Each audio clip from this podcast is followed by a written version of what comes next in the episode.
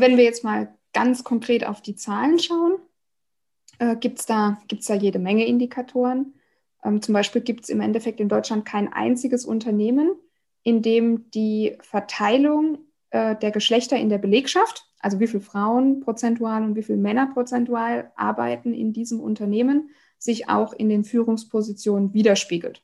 Also das heißt, würden wir, also das, das ist ja immer so das, das Argument, das Lieblingsargument, ähm, hallo, Quoten sind doch blöd, weil Quoten verhindern, dass es, Leistungs, dass es einen Leistungsbezug gibt. Wenn wir jetzt aber mal davon ausgehen, dass, ähm, dass ein Leistungsbezug heute herrschen würde, dann müsste in allen Unternehmen gleich viel, so viele Männer und Frauen wie in der Belegschaft sind, also wenn du 70 Prozent Männer und 30 Prozent Frauen in der Belegschaft hast, müssten auch 70 Prozent Männer und 30 Prozent Frauen in den Führungspositionen sein, zumindest wenn das Unternehmen statistisch groß genug ist. Okay. Ähm, und ähm, weil sonst, würd, sonst würde es ja bedeuten, dass potenziell aus der Gruppe der Männer mehr befördert werden als aus der Gruppe der Frauen. Ähm, aber in keinem deutschen Unternehmen ist das so. Also das heißt, in allen deutschen Unternehmen ähm, gibt es einen Überhang, also auch wenn zum Beispiel 70 Prozent Männer und 30 Prozent Frauen in der Belegschaft sind, sind in Führungspositionen 85 Prozent Männer und 15 Prozent Frauen. Das heißt, aus der Gruppe der Männer werden potenziell mehr befördert als aus der Gruppe der Frauen. Und das ist, wenn wir jetzt mal prinzipiell davon ausgehen, dass es in allen Geschlechtern eine Gleichverteilung der Talente gibt, ähm, sollte, darf das eigentlich so nicht sein, wenn wir ein, ein funktionierendes Leistungsprinzip hätten. Ähm, das gleiche gilt für das Thema Gehalt, nicht nur für das Thema Erreichen von Führungs- und Expertenpositionen, sondern das gilt auch für das Thema Gehalt. Ähm, und ähm, das gleiche, also und das gleiche gilt auch für das Thema ja, äh, Arbeitsverteilung im Haushalt beispielsweise, Arbeitsverteilung in der Kindererziehung und so weiter. Und wir sehen einfach dort, wo ähm, kostenlose Arbeit ähm, erbracht wird, also gerade Thema Familienorganisation, Thema äh, Pflege von Angehörigen etc., äh, sind Frauen einfach überproportional äh, vertreten und Frauen sind unterproportional vertreten in Expertenpositionen, Führungspositionen. Und das gilt jetzt nicht nur für, ich sage jetzt mal, Vorstandsjobs, weil das ist halt immer so plakativ. Mit der Quote reden wir ja ganz viel über Vorstandsjobs. Das geht auch über so, so, so simple Themen wie, ähm, ja, wer sind denn Nachrichtensprecher, wer sind denn Reporter, wer sind denn Journalisten, die sichtbar werden, wer sind denn ähm, Profisportler, wer sind in Kultur ähm, die Leute, die ähm, ja, äh, sichtbar werden und so weiter. Und, und das sind, das ist einfach in, in, in ganz, ganz vielen Themen sehen wir da ein Ungleichverhältnis zwischen den, den Leuten, die ähm, ja, de, prozentual in der Arbeitnehmerschaft grundsätzlich vertreten sind und die, die dann solche herausragenden Positionen in irgendeiner Form erreichen. Ähm, und weil jetzt ganz klar immer meistens, oder ich, ich führe diese Diskussion ja oft und als ja. nächste Stelle kommt dann das Argument, ja, aber das liegt ja nur daran, weil die Frauen die falschen Berufe ergreifen. Ja. Und da sage ich dann, nein, das liegt nicht daran. Nämlich in den Berufen, in denen die überwältigende Mehrheit ähm, der Arbeitnehmer, die den Job erbringen, Frauen sind, sind auch weniger Frauen als Männer in Führungspositionen. Das heißt, Grundschullehrerinnen, viel, viel mehr Frauen als Männer, Grundschuldirektoren, mehr Männer als Frauen. Okay. Pflegerinnen, Krankenschwestern, der Name sagt es schon, ja. mehr Frauen als Männer, mehr Pflegerinnen als Pfleger, Altersheimleitungen, Stationsleitungen, Pflegedienstleitungen, mehr Männer als Frauen. Das heißt, auch in den Jobs, in denen ähm, die Frauen die überwältigende Mehrheit der Arbeitnehmerinnen stellen, stellen sie nicht die Mehrheit der Führungskräfte. So. Das ist das eine. Und das zweite, das hat mich noch fast noch mehr geflasht, ja, ja. ist folgendes ähm, zwei Drittel derjenigen, die heute in deutschen Vorständen sitzen, haben Jura und BWL studiert. Also so viel zu diesem Thema. Ja, wenn alle Frauen Ingenieurinnen werden, dann ist die Welt in Ordnung. Ja. Nee. Ähm, die Leute, die heute in der Mehrzahl in Vorständen sitzen, studieren just die beiden Studiengänge, in denen wir schon seit Jahrzehnten pari sind, was Studienabsolventen, äh, Männer und Frauen anbelangt. Also das sind Studiengänge, in denen wir schon seit Jahrzehnten 50-50 Absolventen produzieren, männliche und weibliche. Das, ähm, das heißt, dieses Argument, ja, Frauen studieren halt das Falsche, das stimmt so nicht. Die studieren auch Jura und BWL und die tun das schon ziemlich lange. Nur aus irgendeinem Grund mündet das Jura- und BWL-Studium der durchschnittlichen Frau nicht so einfach in einer Vorstandskarriere, wie das durchschnittliche Jura- und BWL-Studium eines Mannes das tut. Ähm, und ähm, und das, ist, das sind einfach solche Zahlen, da kommen wir nicht drum rum. Da kommen wir einfach nicht drum rum. Und ähm, jetzt finde ich es halt dann einfach spannend, sich damit zu beschäftigen, woran das liegt. Ja. Ähm, und was ich auch als einzelne Person tun kann, äh, wenn ich sage, ähm, mir soll es bitte nicht so gehen. Das ist interessant, weil damit brechen wir es jetzt quasi runter von äh, so ist es quasi in Deutschland oder in der Welt. Was kann ich jetzt als einzelne Person tun? Bevor wir das machen, habe ich aber noch kurz einen Einwand, das finde ich ganz witzig. Äh, ich komme aus der Personalabteilung. Also ich habe jahrelang Recruitment gemacht, habe im Personal gearbeitet. Und interessanterweise, ich würde jetzt mal ketzerisch behaupten, dass mehr Frauen als Männer in der Personalabteilung arbeiten. Aber es gibt meistens einen Personalchef. Korrekt. Ein HR-Direktor aber keine HR-Direktorin. Das ist, das ist total faszinierend. Deswegen hatte ich gerade so diesen Impuls, hm, ich muss was sagen, ich muss was sagen. Und du hast so recht. Das ist ja, auch wenn ich, ähm, wenn ich mich jetzt mal so ein bisschen zurückerinnere mit den ganzen Unternehmen, mit denen wir in letzter Zeit äh, zusammengearbeitet haben oder auch ähm, Bildungsinstituten, dann saß da nicht die Chefin, sondern es saß der Chef oder der Leiter oder ne, Personalleiter, Marketingleiter, Geschäftsführer und selten eben, selten eine Frau. Das ist interessant. Finde ich gerade ganz spannend. Ja, cool. Okay, und jetzt runter auf ähm, Just Me, Myself and I. Was kann ich machen, um da jetzt, um da jetzt entsprechend, ja, ich sag mal, nicht Opfer der Umstände zu sein im Prinzip? Ja, das, da gibt es natürlich nicht die eine Sache, die du tun kannst. Klar. Ähm, ich vielleicht äh, gehe ich mal so die, die, die Standardthemen durch. Ähm, ich glaube, dass Frauen länger brauchen, um das Thema Karriereentwicklung, Karrierestrategie konsequent anzugehen, ähm, wenn sie es überhaupt irgendwann tun.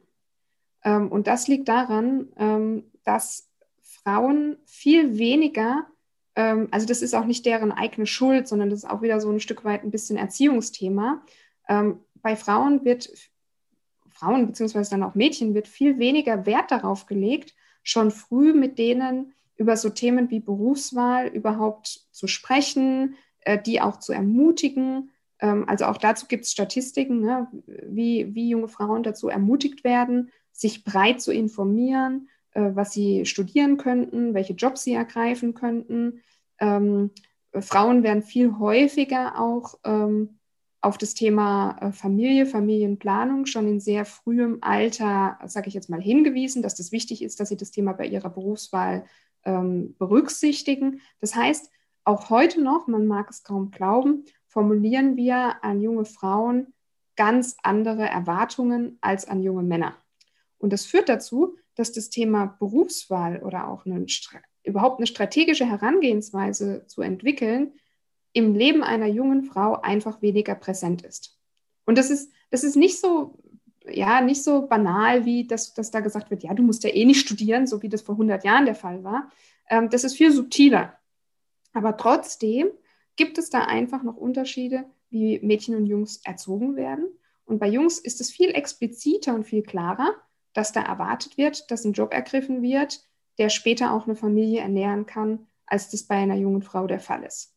Ja. Ähm, und das führt dazu, ähm, dass Frauen sich einfach durchschnittlich, das gilt jetzt sicherlich nicht für jede, ich selbst bin da auch absolut eine Ausnahme, aber ähm, der Durchschnitt der Frauen sich einfach weniger mit dem Thema Berufswahl beschäftigt und vor allem sich viel weniger strategisch damit beschäftigt.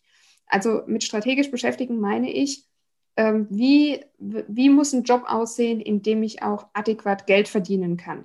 Welche Entwicklungsperspektiven bietet mir ein Job? Nicht nur jetzt heute und morgen, sondern vielleicht auch in 10 Jahren, in 20 Jahren oder in 30 Jahren.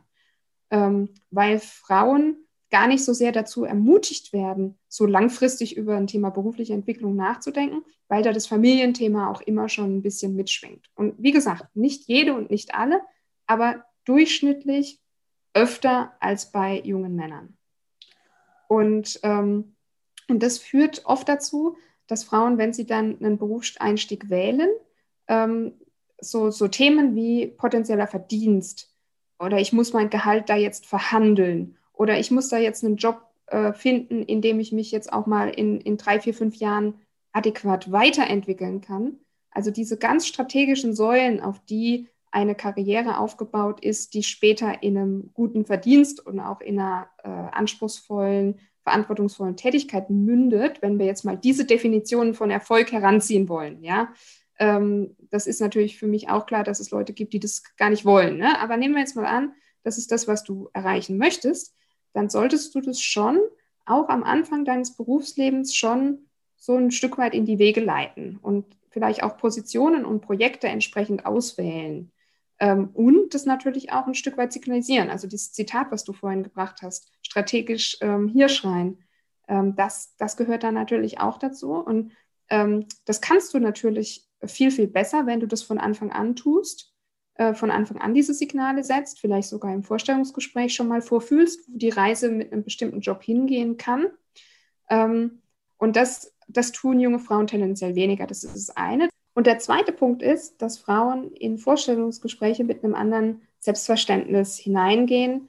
Ähm, Frauen tun sich auch wieder hier ne, durchschnittlich schwerer, ähm, über eigene Stärken zu sprechen, ähm, sich selbstbewusst zu zeigen in Bewerbungsprozessen. Und ich meine, da gibt es ja diese Studien, die du auch wahrscheinlich sehr gut kennst, ähm, dass Frauen sich bewerben, wenn sie 80 Prozent oder mehr des Jobprofils äh, mitbringen und Männer das schon bei viel geringeren Prozentzahlen tun.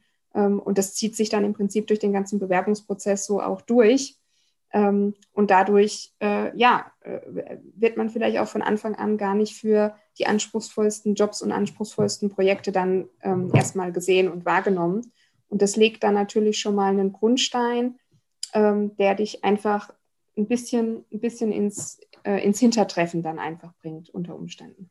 Man könnte also meinen, dass die Frage nach, wo sehen Sie sich in fünf oder zehn Jahren, eigentlich eine Frage ist, die man Männern einfacher stellen kann als Frauen, statistisch gesehen. Und eigentlich würde es eher einen Unterschied machen, wenn ich jetzt als Frau sage, du, du, ich habe da einen ganz konkreten Plan, in fünf Jahren sehe ich mich dort, das ist mein Ziel, da will ich hin, in den und den Kontext. Und dann, damit das auch eine, ne, also dann hast du eine andere Klarheit, wo du halt auch eben hin möchtest. Ne? Das ist halt einfach der wichtige Aspekt. Ja. Aber ich glaube, diese Klarheit für Frauen, die zu entwickeln, ist viel schwieriger, weil es so wenig Role Models gibt. Zum Beispiel, wie man das Thema eines, einer anspruchsvollen Karriere mit Familie vereinbaren kann. Ja. Ähm, dafür gibt es wahnsinnig viele Role Models, die das erfolgreich tun ja. ähm, in der eigenen Familie, ähm, und da hatten wir in unserem Vorgespräch ja auch drüber gesprochen, ne? wie, äh, wie, wie gut habe ich Vorbilder in meiner eigenen Familie oder in meinem direkten Umfeld. Und wir sind jetzt eben gerade diese Generation in der Mitte, ja. ähm, wo eben oft die Eltern noch ein traditionelles Familienbild gelebt haben. Und woher soll ich jetzt oder wo, wo soll ich jetzt als junge Frau das Selbstbewusstsein hernehmen, zu sagen, ja, in fünf oder zehn Jahren habe ich zwei wunderbare Kinder und einen anspruchsvollen Job. Das heißt, ich selber habe diese Klarheit ja gar nicht in mir. Woher soll ich sie auch haben? Und um Klarheit auszustrahlen, brauche ich ja auch eine Vision davon, wie das aussehen kann. Und die haben wir ja heute in vielen Fällen noch gar nicht. Das heißt, es mag zwar vielleicht sein, dass ich jemanden kenne, der als Frau erfolgreich Karriere gemacht hat, aber oft haben die Personen dann zum Beispiel keine Kinder.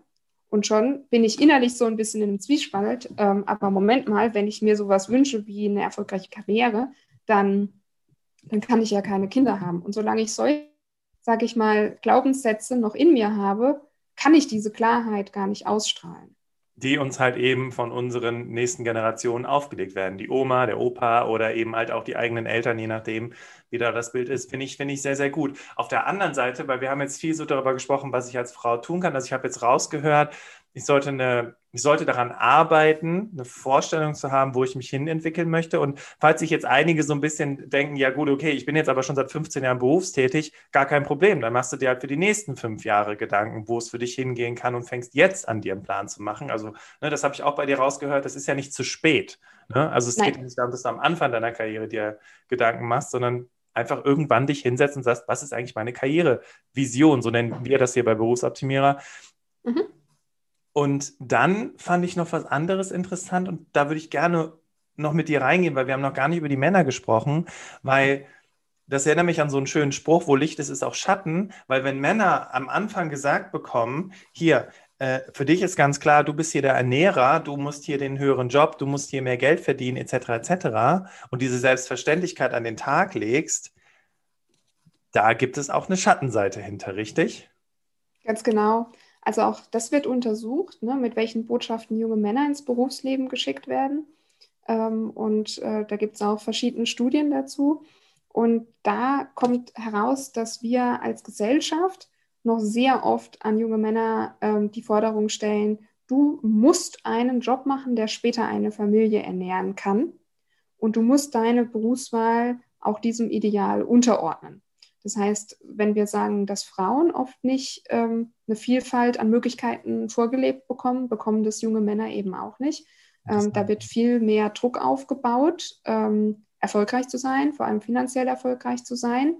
Ähm, es wird dadurch natürlich auch viel weniger gefördert, ein gewisses Ausprobieren, ein gewisses spielerisches Herangehen an das Thema Berufswahl. Und ich glaube, dass das, oder was heißt ich glaube, man sieht ja, dass das dann öfter in sehr negativen, auch gesundheitlichen Konsequenzen ähm, landet. Ähm, wenn man jetzt mal ganz drastisch drauf schauen, Männer haben öfter Burnout als Frauen. Natürlich. Männer haben öfter Suchterkrankungen als Frauen. Okay. Ähm, Männer begehen öfter Selbstmord als Frauen. Wie? Und Männer sterben im Durchschnitt fünf Jahre früher. Und ich glaube, dass das mit diesen Themen auch ein Stück weit zusammenhängt. Ähm, weniger auf sich selbst Rücksicht zu nehmen, ähm, erfolgreich sein zu müssen, einen sehr großen Druck zu verspüren, ähm, nicht die Möglichkeit zu haben, auch sich selbst in die Balance zu bringen. Also das heißt, wenn du immer höher, schneller, weiter ähm, äh, äh, Ziele verfolgen musst im Job, hast du natürlich auch ähm, ja, weniger Möglichkeiten, auch mal zu sagen, oh, ich gehe heute mal früher und gehe mal eine Runde joggen. Also diese ganzen gesundheitlichen ähm, Folgen dann auch liegen ja auch daran, wie, wie, wie gut habe ich das Gefühl, mir für mich selbst eine Auszeit nehmen zu können, auch mal ähm, ja, mir eine Pause gönnen zu können. Und ich glaube, das ist ein Thema, mit dem Männer ein viel größeres Problem haben und auch einen viel größeren Druck verspüren als Frauen. Und das wird mit der Familiengründung dann für die meisten nochmal, da wird es für die meisten Frauen leichter. Also zumindest dieser Aspekt der finanziellen Verantwortung, weil jetzt ist da zunächst mal meistens ein Mann, der diese finanzielle Verantwortung mit ihnen trägt. Ähm, für den Mann bedeutet es aber meistens, je nachdem, wie man sich dann eben in der Familienkonstellation aufgestellt hat, dass er genau diese Rolle des Familienernährers jetzt auch erfüllen muss, muss und ähm, eben auch äh, weiter, weiter erfüllen muss in der Zukunft. Das bedeutet dann im Umkehrschluss, das hatten wir auch schon im Vorgespräch gehabt, das ist zwar auf der einen Seite äh, ne, höher, schneller, weiter, ist, ist zwar auf der erst, äh, im ersten Moment der schönere Weg, aber die gesellschaftliche Anerkennung, wenn der Mann jetzt sagt, ich nehme jetzt mal Elternzeit, weil unsere Eltern, die uns das beigebracht haben, diese Generation sitzt ja auch in den Führungsetagen.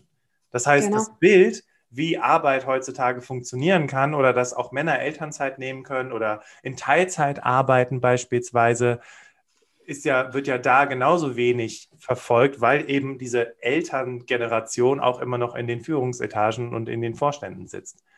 Genau. Okay. Das heißt, so in 20 Jahren kann es sein, dass es dann gar nicht mehr das Problem ist, weil dann diese Menschen nachgerückt sind und diese ich, Generation ähm, da ist. Ich würde das jetzt gerne unterschreiben, ähm, aber wir erleben, und das kannst du in meinem Buch auch lesen, der, mhm. ich glaube, der, der siebte oder achte Mythos, jetzt müsste ich selber nachschauen, ist, mit der nächsten Generation wird alles besser. Okay. Ähm, und das ist auch nicht so. Wir erleben mit der jetzigen Generation Z, die ja jetzt nachkommt, eine sehr starke Retraditionalisierung. Ähm, das heißt, die gucken sich jetzt die Generation Y an äh, also die Generation Y, die ja jetzt gerade in der, sag ich mal, Mitte ihres Berufslebens steht äh, und sagen, wow, wie die sich aufreiben. Die versuchen irgendwie jetzt alles unter einen Hut zu bringen, äh, nonstop für den Arbeitgeber erreichbar sein, äh, äh, flexibel, ähm, Kinder dann zur Kita hetzen, zum Arbeitgeber hetzen. Und die gucken sich das alles an und sagen, okay, also wenn das das ist, was wir verstehen unter äh, alles haben, und an allem partizipieren, dann möchte ich das gar nicht haben, sondern ich möchte wieder eine klarere Trennung zwischen den Sphären Beruf und Privat und äh, kann mir auch gut vorstellen, für die Familie wieder eine längere, klarere Auszeit zu nehmen, ähm, etc. Ich möchte wieder einen geregelten Feierabend haben. Ich möchte definitiv Zeit dafür haben, mein Ehrenamt, mein Hobby, ähm, mein, meine Weiterbildung äh, äh, so zu machen, wie ich das möchte und so weiter. Also ähm, wir erleben hier äh, jetzt mit denjenigen, die äh, jetzt, den, den heute 20-Jährigen sozusagen, ähm, wieder eine viel, einen viel klareren Wunsch nach Abgrenzung zwischen, ähm, zwischen dem Beruf und dem Privatleben okay. ähm, und, äh, und, und auch einen viel klareren Wunsch, ähm, da nicht zu sehr alles gleichzeitig zu tun, sondern, ähm, sondern äh, Raum, Raum zu schaffen für alle unterschiedlichen Themen, die ihnen im Leben wichtig sind. Ähm, und das ist, äh, das ist sehr, sehr spannend, weil das dazu führt, dass so ein Wert wie beispielsweise Familie, wo die Generation Y eher so ist, ja, das muss irgendwie möglich sein, dass das nebenher irgendwie läuft. Ähm, und da sagt eine Generation Z wieder, nee, äh, den Stress gebe ich mir nicht. Das muss nicht nebenher irgendwie laufen. Wenn ich eine Familie haben möchte, dann konzentriere ich mich da voll und ganz drauf. Okay. Das heißt, wir erleben hier wieder eine Generation, in der ähm, ja, in der Werte wie politisches Engagement, gesellschaftliches Engagement, familiäres Engagement wieder so einen hohen Stellenwert bekommt, ähm, dass der Job da oft ins Hintertreffen gerät wieder. Interessant, weil also du hattest eben das Wort so lustig gebraucht. Bauchologisch würde ich jetzt sogar noch sagen, dass sich sogar auch Männer und Frauen, dass sich das dann auch der, in der Generation gar nicht mehr so krass unterscheidet, wer jetzt welche Rolle übernimmt oder welche Funktion übernimmt. Kann man das auch daraus ableiten?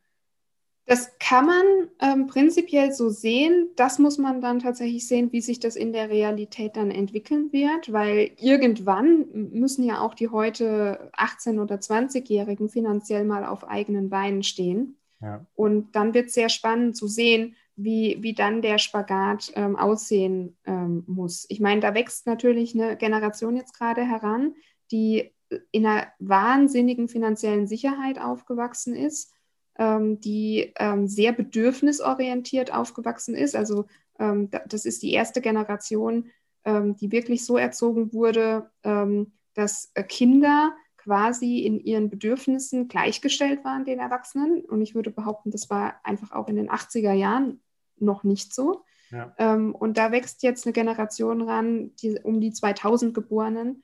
Das sind wirklich die ersten Kinder, die, die aufgewachsen sind, auch schon als Dreijährige wenn du ein Bedürfnis hast, dann ist es genauso wichtig wie mein Bedürfnis als äh, 35-jährige Mutter. Ne? Und, ähm, und das, das, das spiegelt sich natürlich in einem wahnsinnigen Selbstbewusstsein wieder. Auf der einen Seite, auf der anderen Seite aber auch in einer wahnsinnigen Fokussierung. Ja. Ähm, das heißt, ähm, die, diese Generation hat wirklich, ähm, hat wirklich ein wahnsinniges Talent, blitzschnell zu entscheiden, was ist gerade mein Bedürfnis. Okay. Und diesem Bedürfnis uneingeschränkt nachzugehen. Ähm, das kann man egoistisch erleben. Ne? Ja. Auf der einen Seite. Auf der anderen Seite ähm, muss man dann aber auch schon fast wieder bewundern, mit welcher unglaublichen Klarheit dadurch natürlich auch Ziele verfolgt werden. Ja, ja, das ist schon. Und, ähm, und, das, und das kann natürlich auch schon wieder ein Erfolgsfaktor sein. Ähm, gerade wenn ich jetzt gucke Richtung ähm, Selbstständigkeit, äh, wenn ich, wenn ich als, als 20-Jähriger heute dann mich da hundertprozentig drauf fokussiere äh, und eben nicht noch, wie wir, also wie uns das dann eingeimpft worden wäre, nee, nee, studiere jetzt bitte erstmal fertig, ja, ähm, äh, damit du dann auch was Richtiges hast, ja. Und dann hätte unser einer versucht, fertig zu studieren und nebenher zu gründen. Und ich kenne tatsächlich ähm, Gründer Anfang 20, die ihr Studium abgebrochen haben und jetzt eine Firma mit 20, 30 Mitarbeitern haben und erfolgreich von ihrer Gründung leben. Und das sind natürlich auch, sage ich mal, Situationen, die daraus entwachsen. Aber es wird sehr spannend zu sehen, wie das Gros ähm, dann mit der Situation umgeht und ob dann tatsächlich Männer und Frauen sich das Thema Familie und Beruf gleichberechtigter teilen oder ob dann doch wieder ähm, mehr die Frauen zum Schluss äh, diese Entscheidung für die Familie treffen ähm, und beruflich dafür dann zurückstecken. Ich würde gerne zum Ende, weil wir, wir haben eben darüber gesprochen, was kann Frau tun sich, hinsichtlich der Karriereplanung. Den Tipp würde ich jetzt Männern nicht geben, aber was kann Mann tun hinsichtlich, mir ist die Familie auch wichtig, ich möchte meine Kinder aufwachsen sehen, etc., etc. Weil sonst äh, kriege ich wieder äh, traurige E-Mails von Männern, die gesagt haben, da waren ja nur Tipps für Frauen dabei. Ihr habt doch gesagt, ihr redet über beide Seiten. Also wir brauchen jetzt noch ein paar Tipps für die Männer, Johanna. Was haben wir denn da für Tipps noch im Repertoire? Also da würde ich definitiv empfehlen, ähm, auch schon am Anfang bei der Jobauswahl genau hinzuschauen. Das heißt, ähm, sich den Arbeitgeber und den Job anzuschauen. Erlebe ich hier einen Arbeitgeber, der für diese Themen eine Offenheit mitbringt? Und da gibt es durchaus auch sehr, sehr gute Beispiele dafür, ähm, für Arbeitgeber, die, ähm, die viel dafür tun, dass auch für Väter äh, ein gerechtes Umfeld geschaffen wird, die das auch sehr offensiv tun. Ähm, ich würde mir auch insbesondere die Person des Chefs anschauen. Wie hat der das für sich geregelt? Hat er überhaupt Kinder? Äh, wenn, er, wenn er Kinder hat, wie ist seine Einstellung dazu? Und ich glaube, dass da der Weg immer noch sehr stark darüber führt, sich äh, ein Umfeld zu suchen, in dem ich ähm, Familienmodelle oder Rollenmodelle vertreten sehe, die zu meinem Rollenmodell passen und mir da einfach ein, so eine Insel der Glückseligkeit zu schaffen, ähm, wo ich in einem Umfeld unterwegs bin, äh, wo ich eben äh, andere finde, die das genauso machen wie ich. Weil ähm, man kennt, das ist ja auch so ein wichtiges Thema, äh, erst dort, wo eine gewisse symbolische Grenze überschritten ist an ähm, Personen, die das so machen wie ich, hat meine Meinung und meine Position an der Stelle eine gewisse Macht. Und deshalb glaube ich, ähm, wenn man sich gerade in dem Mikrokosmos Team oder Abteilung ein Umfeld sucht, in dem äh, ich sehe, dass mein Rollenvorbild also aktiv gelebt wird, ähm, dann kann ich davon ausgehen, dass auch für mich der Weg einfach nicht mehr so steinig ist. Äh, während wenn ich in meinem Umfeld der absolut Erste bin, der in deinem ganzen Unternehmen das Thema Elternzeit durchsetzen muss, äh, dann kannst du quasi schon damit rechnen, dass das ein steiniger Weg wird, äh, wo dann wahrscheinlich auch ähm, unter Umständen negative Konsequenzen für dich entwachsen können. Ja, oder dann auch die Frage, ne, machst du dann jetzt weiter Karriere, wenn du in Teilzeit gehst als Mann? Das genau. ist ja auch immer so die Sache, die sich dann stellt oder die Frage, die sich dann stellt. Und ich glaube, was, was ich jetzt so mitgenommen habe aus diesem Interview, Johanna, ist, eigentlich müssen Männer und Frauen sich gegenseitig helfen. Also Frauen müssen Männern sagen, hör mal, es ist okay, wenn du auch mal nach Elternzeit fragst oder in Teilzeit gehen möchtest oder um drei Uhr Feierabend mö machen möchtest. Und Männer müssen sich für Frauen einsetzen, dass sie sagen, du kannst jetzt kein Meeting um 16 Uhr machen, die muss um 14 Uhr ihr Kind abholen. Also, ne, also dass man sich da gegenseitig vielleicht eher unterstützt mhm. und Allianzen bildet. Ja. Weil genau. was wir jetzt auch heute, und ich hoffe einfach, dass die Damen und Herren, die uns hier zuhören, dass die jetzt auch für sich mitnehmen, okay, wir müssen uns gegenseitig zu äh, supporten, um auch eine Veränderung in der Arbeitswelt herbeizuführen. Und es kann nicht sein, dass halt sich Frauen für Frauen einsetzen, dass Frauen mehr Rechte bekommen, sondern dass Männer sich für Frauen einsetzen und Frauen sich für Männer einsetzen, dass es gleichermaßen okay ist und dass die Bedürfnisse auf beiden Seiten auch äh, in gleichermaßen äh, berücksichtigt werden. Das ist eben genau, wir hatten das im Vorgespräch, Kollege sagt, er will um drei Uhr Feierabend machen, weil er möchte seine Kinder sehen und der andere Kollege sagt, was macht denn deine Frau? Ne? Also, dass mhm. es halt eben in dem Moment dann äh, gut ist und dass man sich dann da gegenseitig unterstützt. Ja. Ein wunderbares Schlusswort. Bastian. Ja, deshalb wollte ich, ich wollte dir jetzt aber noch die Möglichkeit geben, nochmal, äh, das ist nur so, was ich jetzt so für mich mitgenommen habe und was ich einfach auch den Hörerinnen und Hörern nochmal mitgeben wollte. Aber lass uns nochmal auf, auf dich eingehen und nochmal kurz auch über dieses Buch sprechen, zum einen und zum anderen, was ist jetzt weiterhin deine Mission in diesem Zusammenhang? Das fände ich jetzt nochmal ganz wichtig für die Damen und Herren. Ich habe ja sehr ausführlich darüber gesprochen, wie unheimlich wichtig das ist. Und das gilt bei den Tipps für Männern wie für Frauen, dass du an das Thema äh, Karriere und Karriereentwicklung ein Stück weit strategisch rangehst. Ähm, und ähm, ja, das ist, das ist schlussendlich die Motivation, die mich da tagtäglich an, antreibt, gerade auch bei dem, was ich bei Talentista anbiete. Das heißt, ich freue mich immer wahnsinnig, äh, wenn ich Leuten diesen Impuls geben kann, ähm, auch schon mit kleinen Schritten ähm, jeden Tag oder jede Woche was für das Thema Karriereentwicklung und Karrierestrategie zu tun. Und das müssen meistens nicht die Riesendinger sein, ähm, sondern oft ist es eine E-Mail oder ein Kaffee oder ähm, ja einfach ein kleiner Impuls, den ich für mich selber da setzen kann. Und äh, deshalb möchte ich abschließend noch auf ein, auf ein wie ich finde, sehr schönes Angebot von Talentista hinweisen, dass wir in 2021 ähm, starten wollen und mit dem du dein Jahr 2021 so richtig in Schwung versetzen kannst. Und zwar starten wir im März ähm, eine 21-Tage-Challenge, 21 Tage für 2021. Ähm, und ähm, wir laden dich ein, da gerne mitzumachen. Das Ganze ist auch kostenlos. Du musst dich einfach nur anmelden äh, dafür und dann bekommst du jeden Tag einen kleinen Impuls, was du heute für das Thema Karrierestrategie und Karriereplanung tun kannst.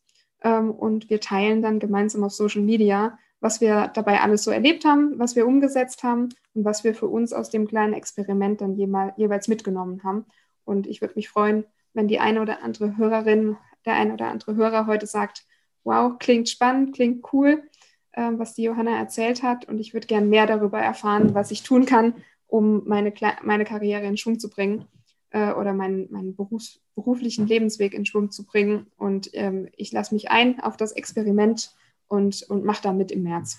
Du hast ja gerade was ganz Wichtiges gesagt. Ich muss mir keine Perücke aufsetzen und einen Lippenstift draufsetzen, um da mitmachen zu dürfen. Ich darf auch als Mann mitmachen. Nein. Sehr gerne. Stark. Sehr gerne. Stark. Also den Link dazu, damit du auch direkt draufklicken kannst, wenn du die Folge jetzt hörst und dich direkt anmelden kannst, den packen wir natürlich in die Show Notes. Und was ist jetzt noch so zum Abschluss hin, so, so den Weg, den du jetzt noch gehen möchtest? Du hast jetzt gerade von dem Weltfrauentag äh, gesprochen, aber was, was möchtest du jetzt noch gerne verändern in der Gesellschaft? Also ich habe ja eine kleine Tochter und einen kleinen Sohn. Ach, schön. und ähm, wenn die beiden äh, mal in dem Alter sind, das ist noch eine Weile hin, aber wenn die beiden mal in dem Alter sind, dass sie ihren Job-Einstieg planen, ähm, wenn, wenn die das Gefühl haben, sie können das völlig frei von irgendwelchen ähm, ja, Anforderungen äh, tun und sich da völlig frei entfalten und müssen vielleicht nie die Frage beantworten, was, du studierst Ingenieurwesen als Frau, bist du dir da sicher oder was? Äh, du möchtest äh, jetzt erstmal ähm, ein Jahr lang ein Praktikum äh, in der Grundschule machen als Mann. Also wenn Sie diese Frage kein einziges Mal beantworten müssten, ähm, dann würde ich mich wahnsinnig freuen. Schön. Das, das war richtig schön.